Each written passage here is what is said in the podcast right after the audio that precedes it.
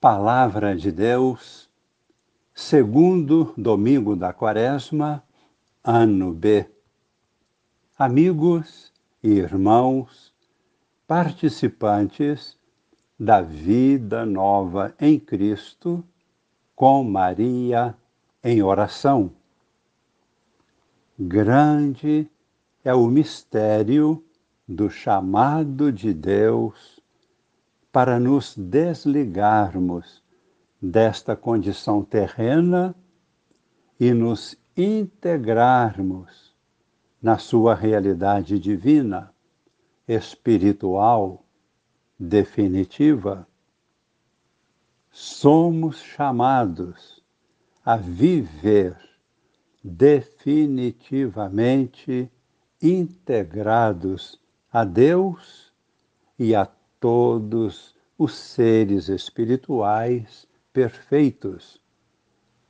Vejamos na primeira leitura de hoje, Gênesis, capítulo 22, versículos de 1 a 18. O sacrifício de Abraão. Abraão é chamado por Deus a oferecer seu próprio filho Isaque a Deus. Assim lemos no livro do Gênesis, Deus pôs Abraão à prova. Chamando-o, disse: Abraão. E ele respondeu: Aqui estou, Senhor. E Deus lhe disse: Toma teu filho único, Isaque, a quem tanto amas. Dirige-te à terra de Moriá e oferece-o em sacrifício sobre um monte que eu vou te indicar.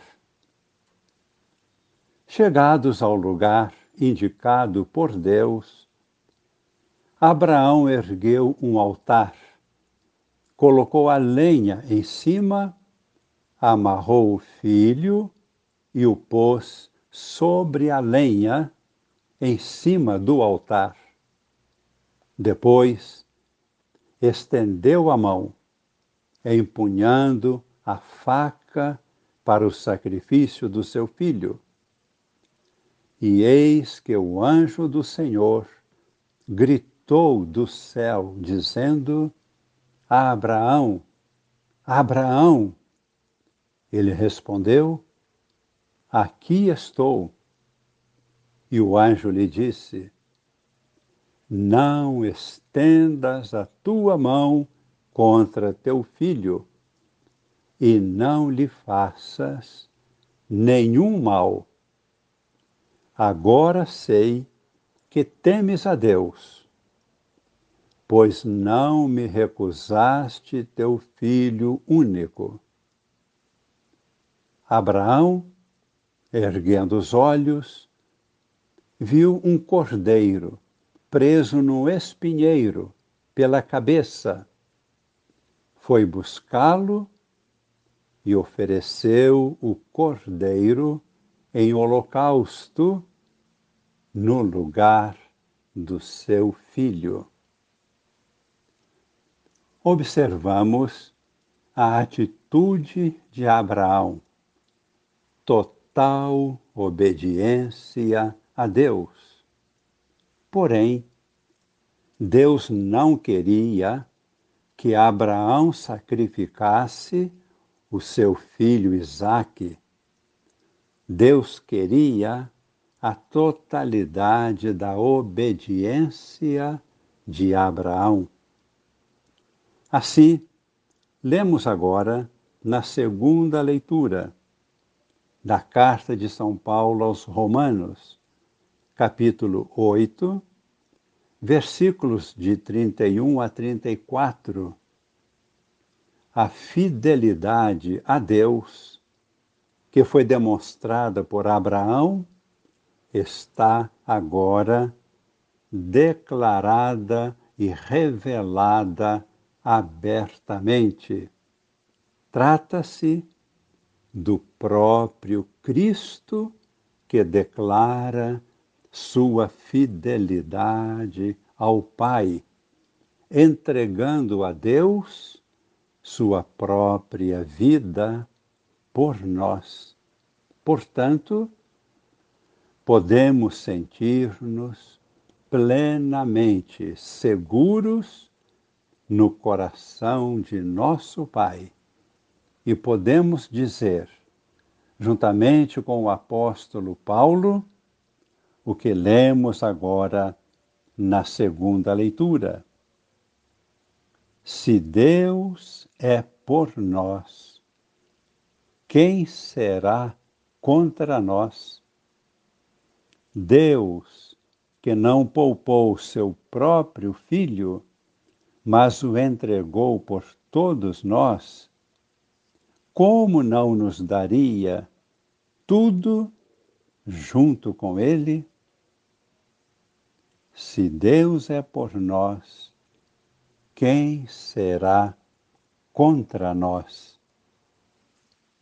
E no Evangelho, na Transfiguração, encontramos o ponto mais elevado da revelação de Deus, segundo as palavras do evangelista São Marcos, capítulo 9, versículos de 2 a 10.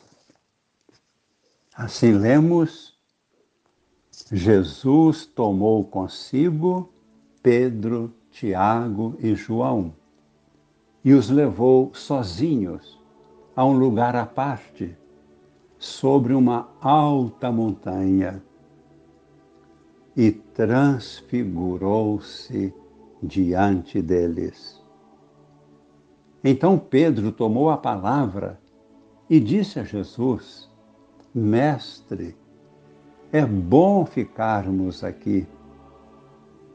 Vamos fazer três tendas: uma tenda para ti, outra para Moisés e outra ainda para Elias.